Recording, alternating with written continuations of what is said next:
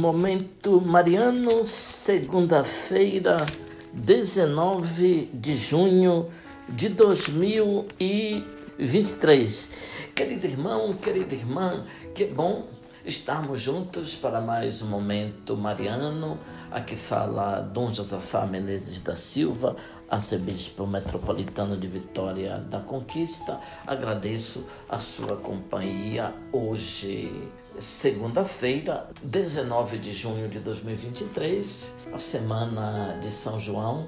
Quero saudar a todos e desejar uma boa preparação para a grande festa do nosso querido São João.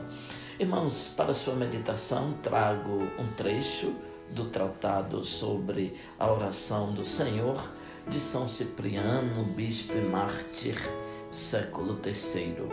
Nossa oração é pública e universal, é o título. Antes do mais, o doutor da paz e mestre da unidade não quis que cada um orasse sozinho e em particular como rezando para si só. De fato, não dizemos meu Pai que estás no céu, nem meu Pai, dai-me pão hoje do mesmo modo, não se pede só para si o perdão da dívida de cada um ou que não caia em tentação e seja livre do mal, rogando cada um para si. Nossa oração é pública e universal. E quando oramos, não fazemos para um só, mas para todo o povo, já que o povo forma uma só coisa o Deus da paz e mestre da concórdia, que ensinou a unidade, quis que assim orássemos um por todos, como ele em si mesmo carregou a todos. Os três jovens, lançados na fornalha ardente, observaram esta lei da oração, harmoniosos na prece e concordes pela união dos espíritos. A firmeza da Sagrada Escritura o declara e narrando de que maneira eles oravam, apresenta-os como exemplo a ser imitado em nossas preces, a fim de nos tornarmos semelhantes a eles. Então, diz ela, os três jovens, como por uma só boca, cantavam um hino e bendiziam a Deus.